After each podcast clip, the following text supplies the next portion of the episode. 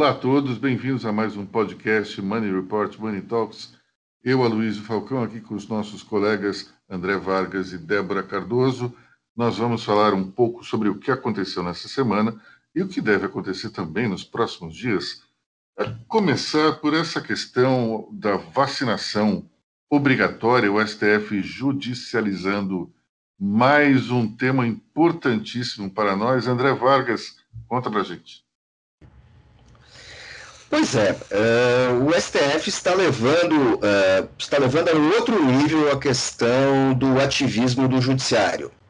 Uh, o, STF anunciou, decidiu ontem, que os municípios e os estados podem adquirir vacinas aprovadas fora do Brasil, caso a Anvisa demore muito para aprovar ou não. A questão toda é aprovar ou não certo? Então, se a Anvisa demorar, os municípios podem comprar em caráter emergencial, essa é uma decisão liminar, vai ter que ser votada, outras, ou, outros imunizantes produzidos em outros países. É uma medida que eu não vi, eh, eh, eu não vi ocorrer em nenhum lugar. E eu tenho lá as minhas dúvidas, porque volta e meia o STF pode estar praticamente entregando na mão da Anvisa a negativa do teste. Porque isso não deixa claro. Você tem, você tem um problema ali de, de, de, de lógica, de cognição. Né? Uhum. Então, assim, isso pode novamente dar num beco sem saída. Certo? E além disso, nós temos aí também uh, outras questões paralelas. Por exemplo, companhias aéreas estão uh, afirmando que vão exigir uh, o atestado de vacinação para passageiros que queiram embarcar. Mas até ontem, as companhias aéreas não estavam exigindo nada e o sujeito estava viajando até sem máscara. Mas isso é para voos internacionais, é isso? Exatamente, mas esses procedimentos acabam sendo adotados em companhias nacionais. Então, assim, é, a questão toda assim, o, o imbróglio ele só aumenta quando, na verdade, fora do Brasil, na Europa e nos Estados Unidos, a questão está a questão tá se focando, ela tá se, os esforços coletivos estão convergindo, enquanto que no Brasil eh, continua aquela nossa grande geleia geral de sempre. Deixa eu só voltar um pouco aí algumas casas para falar sobre essa decisão da, do STF de não precisar do aval da Anvisa. Pelo que eu entendi, é uma decisão só do Lewandowski, não foi isso? Vai para o colégio, mas ela está valendo nesse momento porque ela é liminar. Tá, então vamos lá. É, qualquer organismo internacional equivalente à Anvisa pode autorizar? Por exemplo, hum. quando você está falando do, do FDA americano, ok. Agora, quando você está falando, sei lá, do, do Organismo Multilateral de Saúde de Cochabamba, aí é outra coisa é outra coisa. Então, Estão então, determinados organismos. Estão determinados organismos. FDA, a Agência de Saúde Europeia, a Agência de Saúde do Japão, talvez a da Austrália esteja nessa conta, e a agência chinesa. Não está muito claro se a agência chinesa está entrando nessa parada. Mas... É, a, a grande questão aí dessa história é a tal da Coronavac toda essa briga política em torno de João Dória e Jair Bolsonaro. E, e um dos, dos peões, digamos, dentro dessa, dessa briga, já que hoje todo mundo gosta de usar metáforas de xadrez, a gente tem é, exatamente a vacina. Então, é, o governo, volta e meia, fica querendo criar confusões em torno da, da vacina. João Dória queima a largada e, e anuncia um plano de vacinação antes do governo federal, você tem uma situação aí, qual vacina é, produzida no Butantan, ela tem um papel importantíssimo dentro do jogo político. Então, é, esse movimento Lewandowski, em tese, ele ajuda a andar mais rápido com a Coronavac, não é? Eu acredito que o efeito desejado seja justamente uh, uh, forçar as aprovações. Mas a gente nunca sabe, nessa loucura do cenário político brasileiro, a gente não sabe o que pode acontecer. Então, assim, não há nenhuma. Assim, ninguém tratou do tema na forma de recomendação, vamos supor. E tudo isso vai para votação, isso pode ser derrubado. Então, o processo todo vai e volta o tempo todo. E, enquanto isso, o Bolsonaro diz que não vai se vacinar. Bom, falando em não se vacinar, também, dentro da votação que tornou a vacina obrigatória no STF, o único ministro que disse que a vacina não deveria ser obrigatória foi justamente Cássio Nunes, o juiz que foi nomeado por Bolsonaro. Quer dizer, existe também uma politização do tema que, para mim, parece absolutamente ridícula. Quando, quando teve, por exemplo, surto de meningite, e eu era um garoto de 10 anos, é, houve, era o governo militar, e não teve choro nem vela. Ó, é obrigatória a vacinação e acabou. Ninguém ficou perguntando, ah, mas existem direitos aí de escolha. O, ninguém discutiu se era se era um, de foro pessoal ou não. Então, é, a questão para mim é a seguinte: a lei tá, o, o judiciário está dizendo que é obrigatório, então não importa o que o Bolsonaro diz, deixa de ser, precisa ser obrigatório. Agora, um presidente ele tem que dar o exemplo. O presidente ele está ali para seguir a liturgia do cargo e mostrar para os brasileiros o que deve ser feito de correto. E, e se o, o juiz, eh, se os juízes do STF dizem que tem que a vacina é obrigatória, se todos os outros líderes de Estado estão tomando a vacina, por que não vai tomar? Vai fazer alguma diferença o Bolsonaro levar uma picada no ombro ou no bumbum? Não vai. Qual que é a lógica disso? É de novo aquela, é, aquela coisa de parece que ele está sempre batendo papo no churrasquinho do fim de semana. Não é assim que se toca um país. O presidente não pode ser tão leviano esse ponto. É, a gente tem, tem uma situação gravíssima. O número eh, de mortos, eh, se não me engano, passou dos mil diários novamente. A gente não pode eh, brincar com esse tipo de assunto. Não pode ser na base da birra ou então da rivalidade política. O presidente tem que dar um exemplo. Eu, felizmente, acredito que o brasileiro não é tão idiota a ponto de recusar uma vacina porque o presidente não quer se vacinar. Mas, ao mesmo tempo, me preocupa muito essa questão de, de, de existir uma massa de questionamento em relação ao processo de vacinação. Para a gente lembrar, são três tipos de, de vacina, né? Você que é o, o, você que é o especialista, André, se falar alguma bobagem, você me, me avisa aqui. Mas a gente tem três tipos de vacinas. Um, um tipo é aquele que é, utiliza um vírus que está morto e, e, que é inoculado na pessoa. E, então, o que acontece é que a reação do, do nosso organismo é produzir um anticorpo que vai combater e vai gerar uma imunização em relação à doença. Um outro tipo de situação é utilizar um outro vírus, é, que, que é um vírus neutro, inserir geneticamente uma parte do coronavírus, e então esse, esse novo microorganismo vai ser injetado no nosso organismo e, portanto, vai gerar anticorpos. A última alternativa é o tal do RNA mensageiro, no qual se utiliza uma espécie de núcleo do, do vírus, o RNA desse vírus, se injeta esse RNA que não tem a propriedade de gerar a doença, mas ele pode fazer com que os anticorpos sejam produzidos. Em nenhum dos três casos, os cientistas afirmam taxativamente existe algum risco para a saúde da, da população.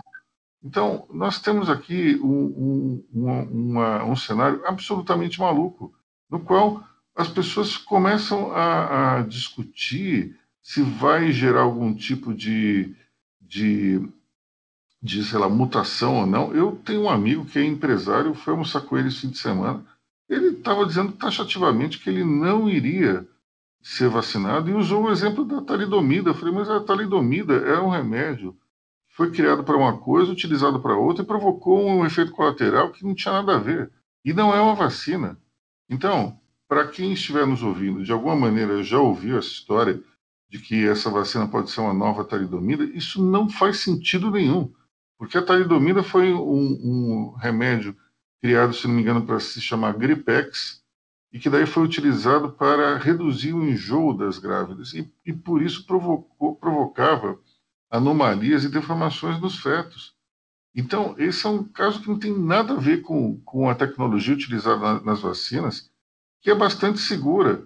Você pode até pensar, ah, mas antes se demorava 20 anos para produzir uma vacina. É verdade, se demorava todo esse tempo. Mas vamos lá, vamos pensar no seguinte: a tecnologia dos anos 60, comparada com a tecnologia dos anos 2020, você acha que existe alguma coisa de semelhante?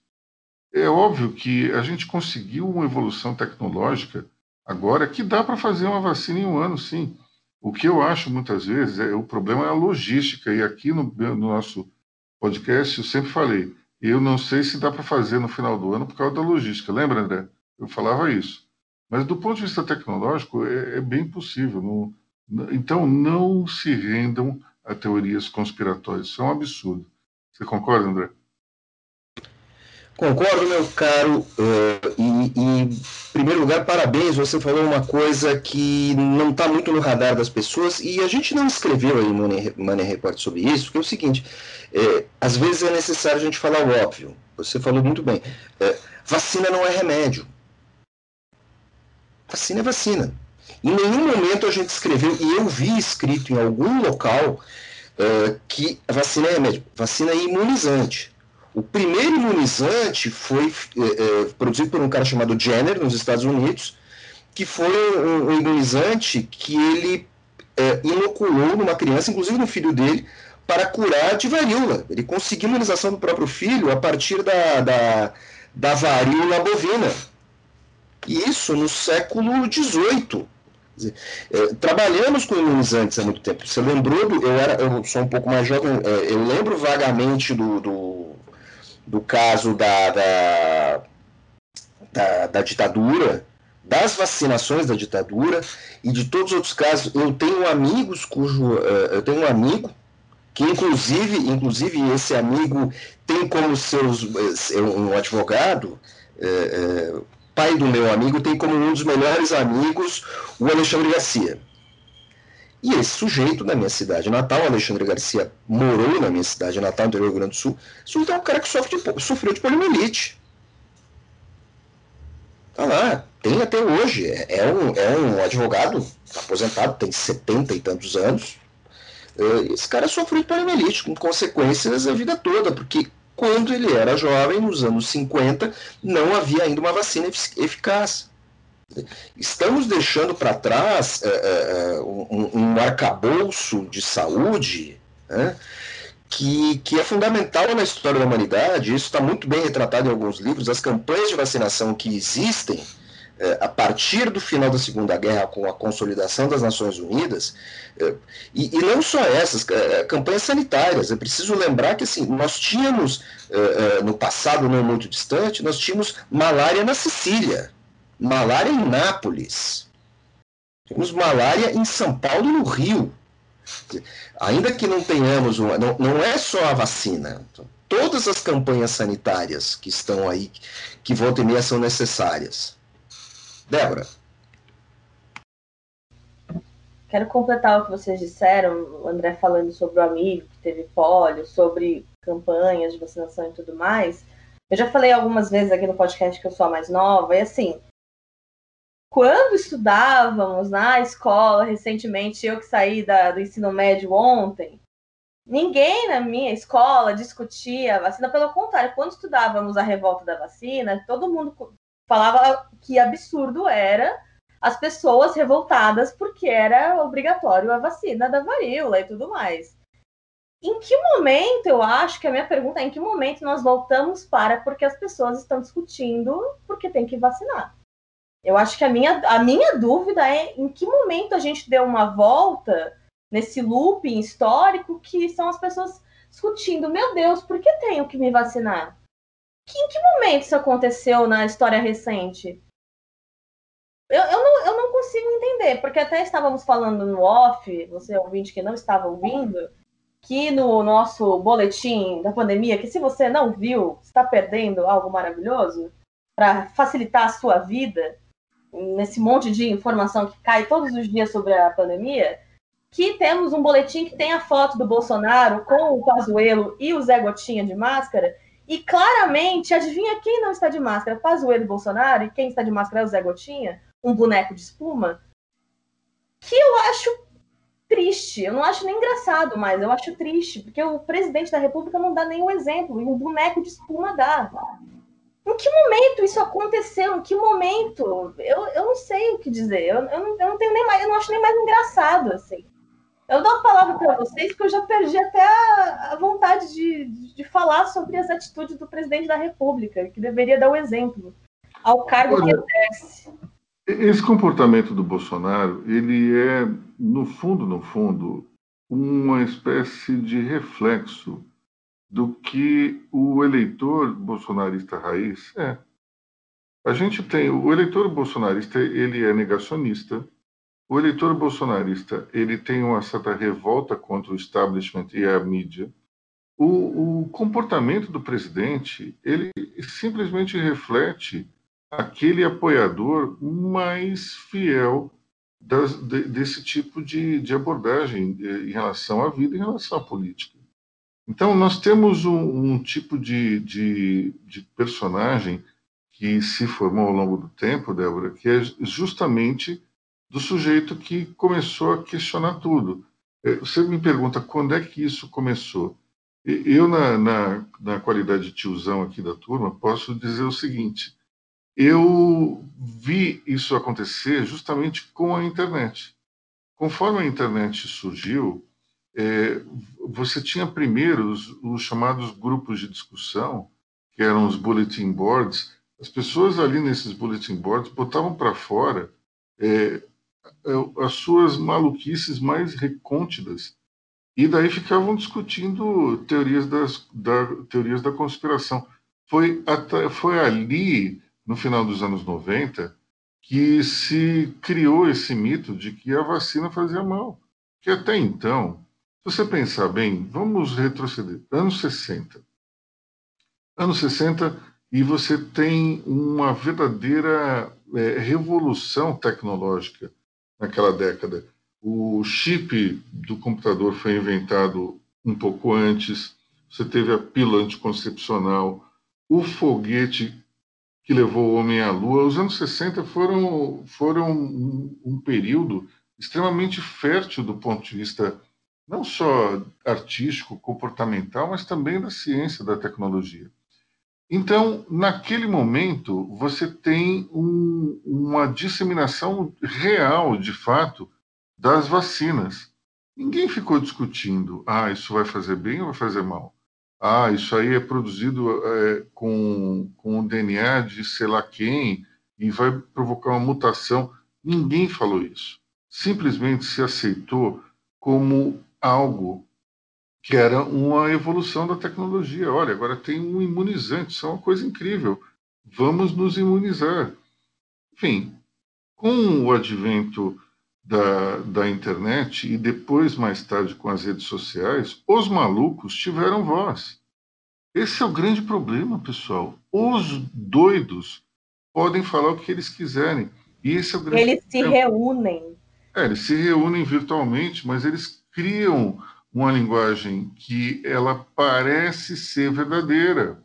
Quando você começa a juntar coisas que, que de fato ocorrem para utilizar através de um silogismo uma conclusão que não tem nada a ver, a gente tem o pior dos mundos. Como, por exemplo, esse meu amigo que eu falei, ele é um sujeito letrado, um empresário importante, só que alguém falou para ele da talidomida e ele juntou uma coisa com a outra e ficou com medo de tomar vacina. Isso é algo maluco, André. Uh, bom, essa questão de primeiro lugar, né, eu já, já tinha comentado com você, é, essa questão de vacina ou não vacina, é, acusam é, tentativas de dominação do Estado, mas assim, o que, que, se esquece? Se esquece de Jean-Jacques Rousseau, que escreveu lá no passado o contrato social. A vacinação, ela faz parte do contrato social.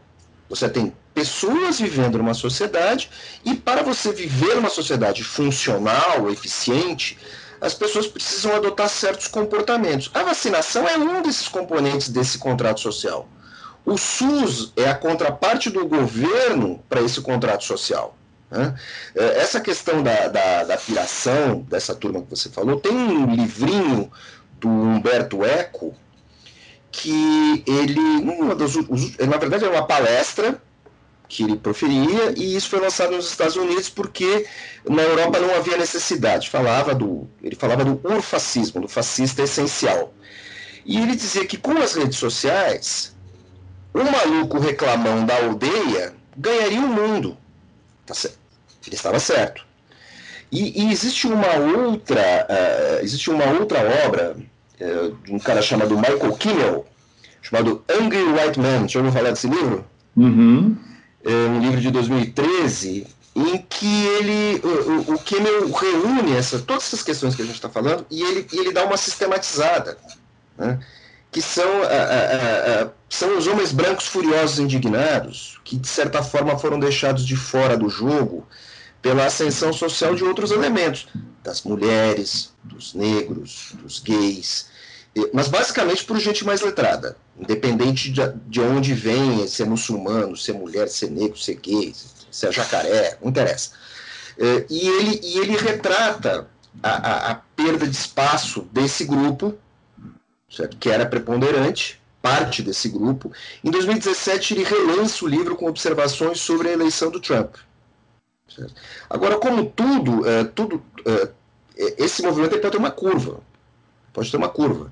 Até porque as pessoas, se tudo isso der errado e continuar, é, as pessoas que você falou dos anos 60, nos anos 60 as pessoas ainda tinham na sua memória que elas perdiam parentes adoentados uh, pela falta de antibiótico. O antibiótico surgiu nos anos 30, se consolida nos anos 40. As pessoas ainda tinham isso na memória. Né? As crianças ainda ouviam os pais falando: olha, o tiozinho tal morreu de alguma doença tola. A minha mãe, que morreu muito velha, ela falava de um primo que morreu de apendicite. Apendicite infeccionada, inflamada. Então, é, nós não temos mais essa memória. Nós, isso não está mais no nosso radar, porque os nossos pais já morreram, já estão muito velhos. Minha mãe já morreu, seu pai já tem muita idade, Aloysio. Então, isso foi diluído, isso foi um pouco esquecido. Talvez, infelizmente, seja necessário nós novamente vermos pessoas morrerem por falta de vacinação, por falta de imunizante, para que a próxima geração tenha consciência disso. É terrível o que eu estou falando. Olha, um dos, uma das obras mais famosas do Humberto Eco, é, além, evidentemente, do Nome da Rosa, que virou um best-seller depois filme, é, se chama Apocalípticos e Integrados.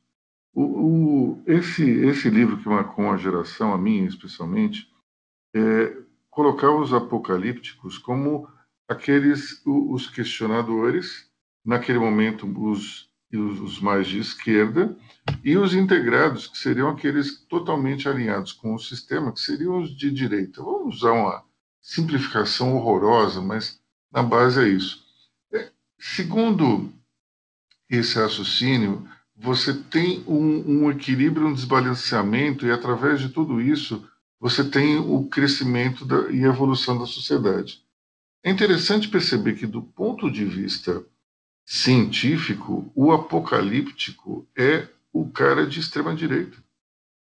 E o integrado é o pessoal é, de centro e o pessoal de esquerda é muito louco a gente perceber que é, esse questionamento constante da ciência é algo é, que justamente faz parte de um pensamento que é ultraconservador e é de pessoas que saíram perdendo.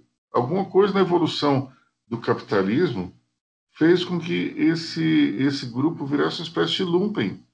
Eram, eram pessoas que ou tiveram alguma coisa ou nunca tiveram nada, mas sempre tiveram esperança de ter alguma coisa, simplesmente porque tinha uma, uma origem caucasiana e, e, uma promessa de, sei lá, de, de ter um, uma promessa tácita nos Estados Unidos, pelo menos, né, de que todo mundo seria de classe média, teria um carro na garagem e, e uma residência bacana no subúrbio. Mas o fato, no fundo, no fundo, é que você teve durante todo esse processo aí pessoas que se marginalizaram, é, em relação à, à, ciência, porque talvez se revoltem em função do que perderam, do que acham que tinham direito e não tiveram. É muito complicada essa questão e eu acho que ela merece talvez um estudo sociológico para a gente entender melhor o fenômeno.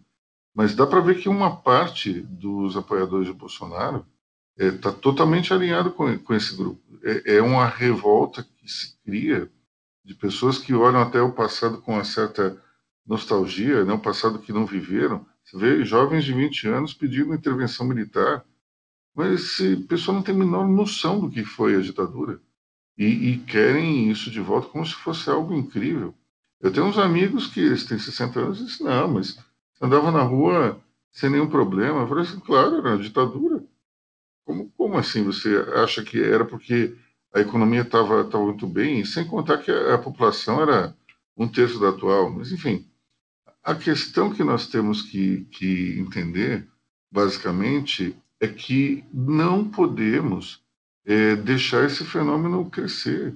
Essas pessoas que ficam questionando a ciência o tempo todo e sempre numa posição: ah, mas o que será? O que, que vai acontecer? Eu não vou tomar vacina.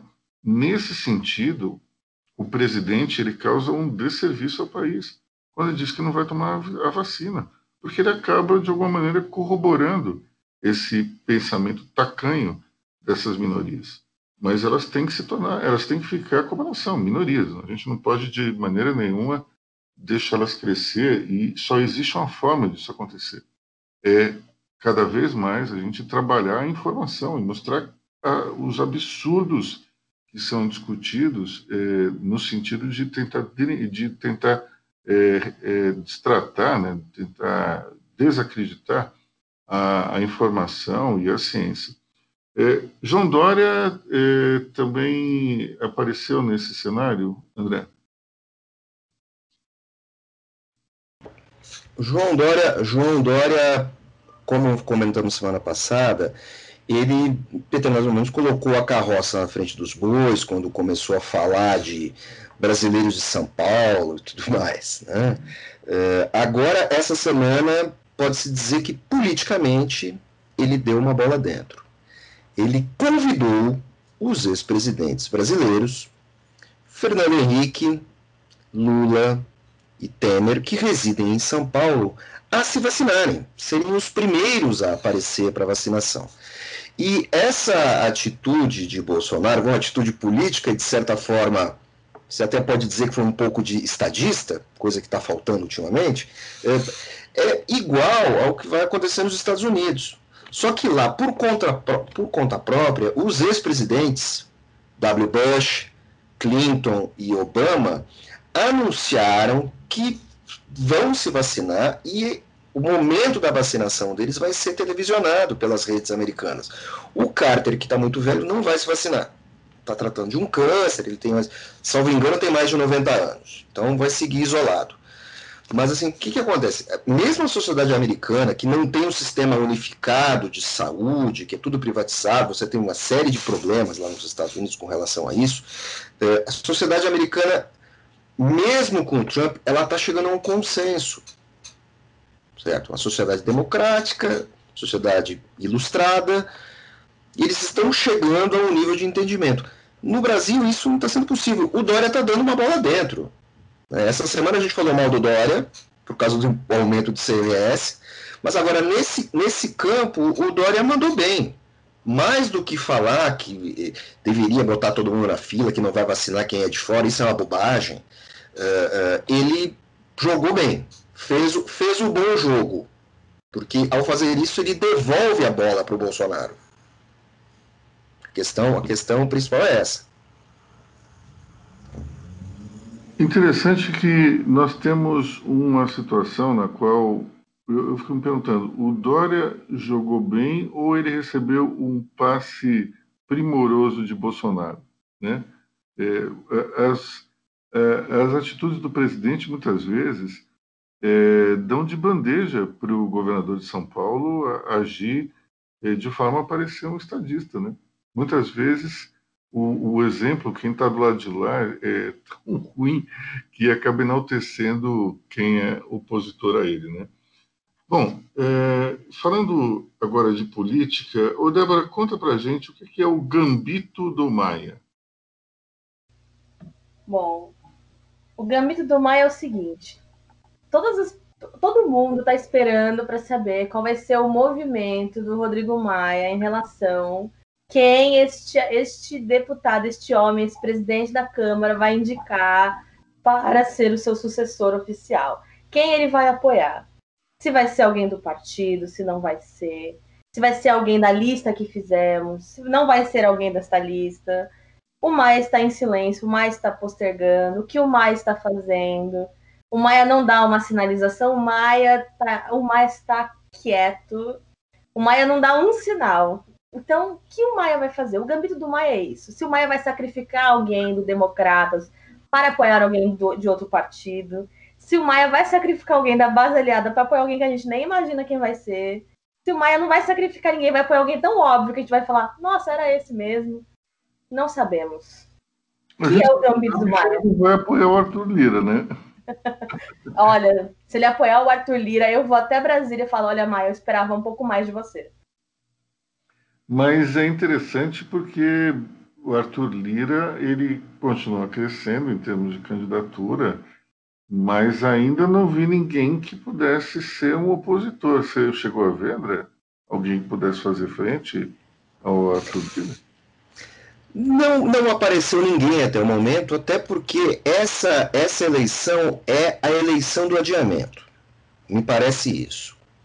É, quanto mais o Maia postergar a movimentação dele, mais chance ele tem de bloquear as reações dos adversários. Então vai ser aquela eleição que ela vai ser decidida lá no finzinho, aos 44 e meio do segundo tempo, vai começar a corrida. Aos 46 e meio acaba o jogo. Então, estamos voltando àquela, àquela arte do, do, do delay, arte do atraso, né? Que Sarney, que no tempo de Sarney, eh, a gente criticava muito isso, Sarney foi um presidente que demorava muito para tomar decisões.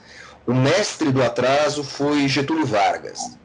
Ele demorava tanto para tomar uma decisão que quando ele se movia, é, todo mundo que estava ao redor dele respirava aliviado, sendo esse movimento a favor ou contra, porque ele praticamente tantalizava os agentes políticos, até eles não terem mais capacidade de ação.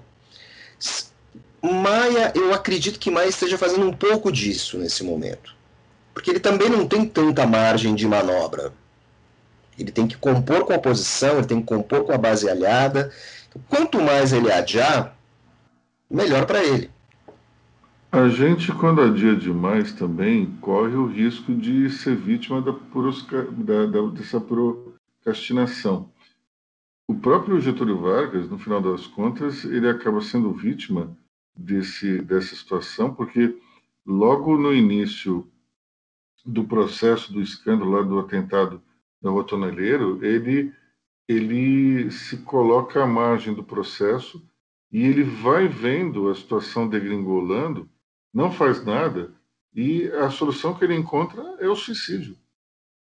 É, então, é, muitas vezes o, o, não fazer nada e, e procrastinar é, pode parecer interessante porque é uma pressão silenciosa em, em relação ao adversário e pode é, isso pode gerar erros que seriam cometidos pelo outro lado. Só que às vezes o feitiço vira contra o feiticeiro, como no próprio caso do suicídio de Vargas. A gente viu que o presidente não fez nada e foi sendo cada vez mais engolido pelas circunstâncias, até que num determinado momento ele, ele, ele não conseguiria se livrar da acusação de ter sido o, mandar, o mandante do, da tentativa de assassinato a Carlos da Seda. Diga, André, você que tem o sobrenome Vargas, provavelmente tem uma opinião um pouco diferente. Não, não tenho não, é até porque eu, eu, sou um Vargas gaúcho, mas não sou, não sou ligado à antiga família Bueno, que é a raiz da família de Getúlio. Getúlio é da fronteira, eu sou da região serrana. É, a questão toda é o seguinte, a, voltando ao Maia, é, Maia também não está parado, porque ele segue presidente da Câmara, Hoje, ontem mesmo, ele deu uma resposta muito agressiva ao Bolsonaro, houve uma barbeiragem e não foi paga, não foi pago o 13 terceiro do Bolsa Família. Bolsonaro colocou a culpa no legislativo. Só que a MP, a MP do 13 terceiro do Bolsa Família, ela caducou e o Bolsonaro não expediu outra. Ela estava para ser votada no Senado lá em março e ela caducou. O executivo não lançou outra. A bola era do executivo. Bolsonaro, quando se deparou com esse problema, que é, foi uma promessa de campanha e foi pago em 2019, tentou botar a culpa no Maia. E o Maia foi, assim, sucinto. Bolsonaro mente. Ou seja, na, no trabalho dele na Câmara, é, ele tanto se defende quanto trabalha pelo governo. Certo? Trabalha ali pelo, pelo, pelo establishment, né? pelo, Agora, ele, então, ele não está parado. Ele, o que ele está fazendo é postergar essa questão, os movimentos dele com relação à eleição. Isso ele está. Porque cada, cada movimento de, que ele faz como presidente da Câmara, ele também pode manobrar para ganhar, ganhar alguns votos. Então, ele também ele faz um jogo duplo que não chega a ser exatamente um jogo duplo negativo, desleal. Ele também defende os interesses da casa legislativa que ele preside. Ao contrário do Alcolumbre, que, né, como lembrou a nossa amiga Débora, é, está numa vibe mais adocicada, né, Débora? É, o Alcolumbre, ele, ele adoçou o Natal de muita gente essa semana, distribuiu panetones aí de 135 reais pagos aí com cartão pessoal, quero deixar isso claro, não vamos acusar ninguém distribuiu panetones aí pra galera aí essa semana, pra galera do Senado. Então aí a galera vai ter um Natal maravilhoso. Então aí já temos o deputado eleitor e o senador aí doce para vocês. Coisa maravilhosa. Queria ter recebido um. Nem parece que vai haver eleição ao Senado. Eu... Pois é, parece que foi, parece que o voto do ministro Cássio Nunes é, foi maioria, né? Proibindo a de Rodrigo Maia e permitindo a de Davi Alcolumbre. Aliás, é, quando a gente pensa em Davi Alcolumbre, é, no, quando vamos retroceder a dezembro de 2018, quando se começou a especular quem seria o novo presidente do Senado, o nome do Alcolumbre era citado assim muito ampassando, ninguém falava dele. E no final das contas, quem levou, quem levou a eleição foi, foi o próprio. Então, será que não existe um outro nome aí para aparecer é, lá para o final de janeiro, começo de fevereiro? Ou melhor, primeiro de fevereiro é a eleição, né? Se não me engano. Então, final de janeiro pode ser que alguém apareça para questionar essa, esse favoritismo de Arthur Lira, que no fundo não é exatamente um favoritismo, é uma espécie de WO, né? A gente não está enxergando ninguém que vá lá e, e consiga mostrar, olha, eu sou um candidato que pode fazer frente. Tá? Por enquanto, ele está tá correndo sozinho.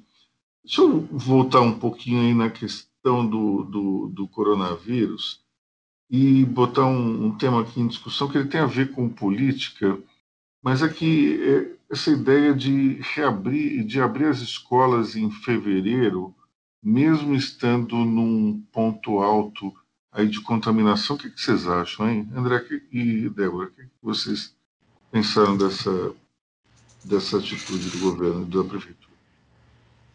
Eu acho que brasileiro médio ele está muito preocupado com tudo isso. Ele, eu acho que fevereiro, só que por outro lado quero lembrar vocês que provavelmente fevereiro nós estaremos em outro Brasil, com campanhas já começando, com os velhinhos sendo vacinados. É, é, essa questão da abertura da escola é um reflexo do momento eu não, eu não, eu não arrisco dar nenhum palpite uh, sobre o que vai estar acontecendo no Brasil em fevereiro. E assim, e não é isso não é uma crítica direta ao governo, ao que está acontecendo. Não, você tem essa situação toda da pandemia e da crise econômica, que ela, né, a recuperação ela ainda é muito claudicante. Então, sinceramente, é, é, é, é um exercício de futurologia, meus caros. Porque volta e meia, assim, sei lá, se aceita a vacina da Pfizer, se aceita a vacina da Moderna, todo mundo começa vacinado. O Brasil já provou no passado que consegue fazer campanha. No passado recente, a vacinação da H1N1 ela foi muito eficaz E foi muito rápida a coisa, há poucos anos. Dizer, nós não perdemos a nossa expertise logística para vacinas, certo? Isso está ali, está uh, ali muito bem guardado. Nossa companheira Débora fez uma matéria com um especialista em logística e ele deixou muito claro que se fosse para fazer a vacinação em fevereiro, tudo teria que estar uh, combinado em novembro para você ter toda a dispersão, porque existe E? Em Cruzeiro do Sul, no Acre, ela tem que chegar em Cruzeiro do Sul no mesmo dia que ela chega em São Paulo. Então, a operação logística ela não pode ter muito, ela não pode ter atrasos. Você não pode deixar brasileiros eh, mais próximos dos eixos centrais sendo vacinados antes que os outros. Então, não, então por isso falo, não dá para supor o que vai ser fevereiro. essa pesquisa ela é um reflexo do momento, válida, claro que é válida. Mas assim, fevereiro não faço ideia do que vai acontecer com a gente. Eu espero estar vacinado. Não deve acontecer, mas espero. É, eu acho interessante essa, essa discussão porque é, volta e meia você vê pessoas é, reclamando é, de volta às aulas e tal, e, e, que isso não deveria acontecer, mas às vezes são pessoas que continuam frequentando restaurantes, saem, vão ao shopping center. Então, não consigo entender por que, que as crianças não podem voltar às aulas se todo mundo fica saracuteando por aí. É, então, me parece um tanto quanto esquisito. Enfim, é, vamos falar da agenda liberal? Débora, você não falou nada sobre as escolas. O que, que você acha? Sobre as escolas, é o seguinte: é, esse negócio do lance que o André falou sobre futurologia, eu concordo. Nós não só falamos com o, o especialista em logística, como também acabamos lendo alguns jornais internacionais e, e realmente a capacidade do SUS de levar vacinas e, e a capacidade do Brasil de imunização ela não é questionada. É realmente o problema sempre apontado, é político, é o que nós discutimos desde o início do programa, é sobre essa, todos esses embrólios políticos. Então, temos que aguardar essa questão de fevereiro, do início da vacinação. Também quero estar vacinada, eu mesmo, certeza que não estarei até fevereiro, mas é, é, tem que esperar e ver como, como, vão estar as questões das escolas. Mas é um exercício de futurologia. Eu não, não sei como vai estar essa questão. Eu espero que eu quero que as escolas estejam funcionando. Mas se, se o grau de se a onda, segunda onda, terceira onda, eu não sei qual onda estaremos até lá estiver muito alta e dependendo de como estiver, talvez é melhor também não estar, eu não sei, eu não sou, eu não sou especialista. Porém, eu quero voltar um pouco para falar do Senado, Câmara, que eu estava querendo falar uma coisa aqui. Tanto Maia, quero voltar rapidinho aqui no tempo, que tanto Maia quanto a Columbre, que são do, do mesmo partido, os dois têm um perfil diferente, porque o Alcolumbre ele é uma pessoa muito adiantada, acho até ansiosa que o Alcolumbre adiantou o candidato dele antes do Maia e já indicou um que ninguém estava esperando. E nós não comentamos isso, que é o Rodrigo Pacheco, que é um senador que ninguém estava sabendo, que apareceu do nada, e aí é um senador de primeira viagem, que ninguém. Né, e está praticamente disputando ali mais assim com o Anastasia, que é um, um, né, um político da, das antigas já, velha guarda aí, e o Maia, que não falou até agora, estamos esperando o gambito dele. E temos o Arthur Lira na, no páreo. Então, vamos ficar de olho nesse pessoal. A Câmara está incerta e o Senado está com esses dois. Vamos esperar os próximos episódios do Legislativo. É isso que eu tenho para dizer por enquanto. André, fala para a gente dos últimos passos da agenda liberal do governo. Bem, Copo meio vazio, copo meio cheio. Os jornais hoje criticam o Paulo Guedes diretamente, dizendo que a agenda de reformas e a agenda liberal não andou.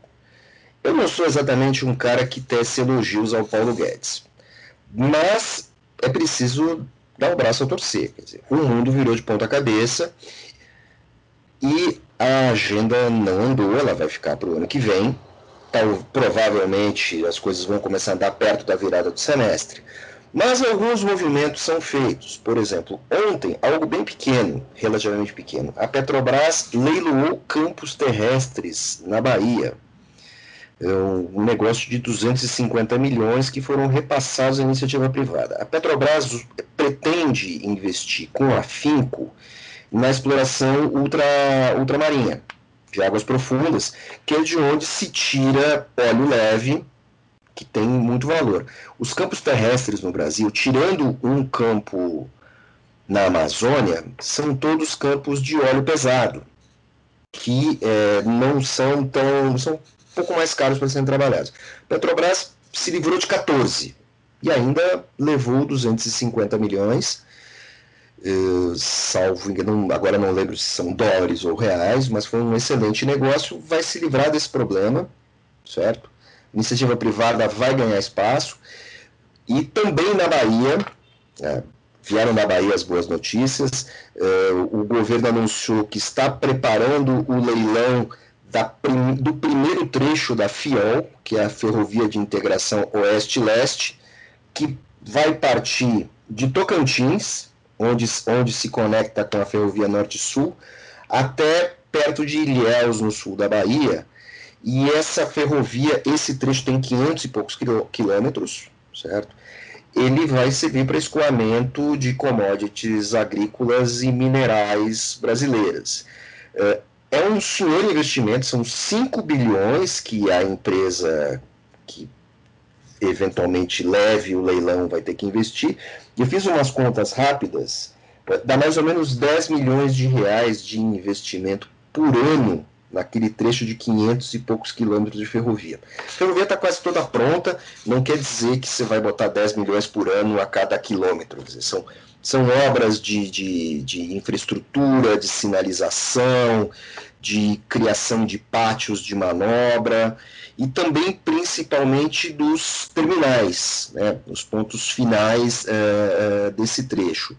É uma obra que está atrasada, é uma obra importantíssima para o Brasil, vai colocar parte do Nordeste na cadeia logística. É, é muito interessante que o segundo trecho dessa ferrovia, ele vindo do litoral para o interior, o final do segundo trecho é em Barreiras. Alguém aqui conhece Barreiras, fica no, no, no Cerrado Baiano, eu conheço aquela região, uma região muito bonita, uh, e é uma região de exportação de soja soja, algodão, várias commodities ali. Não é só soja que tem naquela área. Até porque o subclima dali ajuda, a, a, ajuda muito no plantio de algodão, que é uma commodity agrícola muito valiosa e que está meio escanteada pelo Brasil, mas é importante, no, no combo geral é importante. Então, assim, quanto mais rápido isso for feito, melhor para a balança comercial brasileira, melhor para os negócios. Essas obras uh, uh, elas geram empregos diretos e indiretos e acessam toda a cadeia logística. Certo? A obra, o, primeiro trecho está na mão da Valec, certo? que é uma estatal, que quer passar para frente. Acho ótimo, acho positivo, acho que a agenda, apesar de lenta, não está parada, graças a Deus. Ainda bem, né? Inclusive, é, é muito importante a gente sempre destacar esse, essas iniciativas que vão reduzir o tamanho do Estado brasileiro que é sufocante e que gera impostos é, igualmente difíceis de engolir, porque, afinal de contas, a carga tributária no Brasil é extremamente alta e a gente tem que trabalhar no sentido de reduzi-la. A única forma de fazer isso é justamente diminuir o custo gerado pelo Estado e, portanto, investir em privatizações. André. Sobre a questão dessa ferrovia, há um porto sendo planejado na região de Ilhéus, certo? Agora, assim, já existem críticos a esse projeto. Né? Tem aquela questão da crítica ambiental, parará, parará, tudo bem, dá pra, isso dá para consertar. Mas já tem gente alertando para o seguinte: o Brasil é um país pródigo em lançar portos para exportação. Porém, os projetos portuários brasileiros, eles não são desenhados para receber produtos. Esse porto que está sendo, vai ser projetado no sul da Bahia, há muitas críticas a ele porque ele também poderia ser um porto para receber matéria-prima e receber uh, uh, produtos acabados. Uhum. Facilitando uh, a logística brasileira, barateando a logística brasileira, que não ficaria só limitada ao Rio de Janeiro, Santos e Paranaguá, onde entram e saem containers facilmente e tal. Então, assim, esse, esse porto nos próximos anos nós ainda vamos ouvir falar dele. Vamos ver o que vai acontecer. Legal. Estamos então ultrapassando a barreira de 50 minutos de gravação, portanto vamos ficar por aqui. Hoje eu tenho a impressão que é o nosso último podcast do ano. Vamos tirar aí um. um, um, um a Débora está tá triste aí, mas enfim. Vamos tirar um, um, Vamos emendar Natal com Ano Novo já na semana que vem. Voltamos em, em janeiro com. Aí espero que já te, temos o, o Lucas conosco, é isso, André? Lucas Emanuel Andrade volta semana que vem. Ah, tá. A gente pode, de repente, pedir para ele fazer um podcast do ele sozinho, então. Que tal? Por favor, lembrando os nossos ouvintes que eh, estaremos de plantão. Sem dúvida. Sempre de plantão, afinal de contas, Money Report não termina. Então é isso aí, pessoal. Muito obrigado pela audiência. É, feliz fim de semana, feliz ano novo, feliz Natal, feliz Hanukkah, feliz festas, feliz tudo para vocês.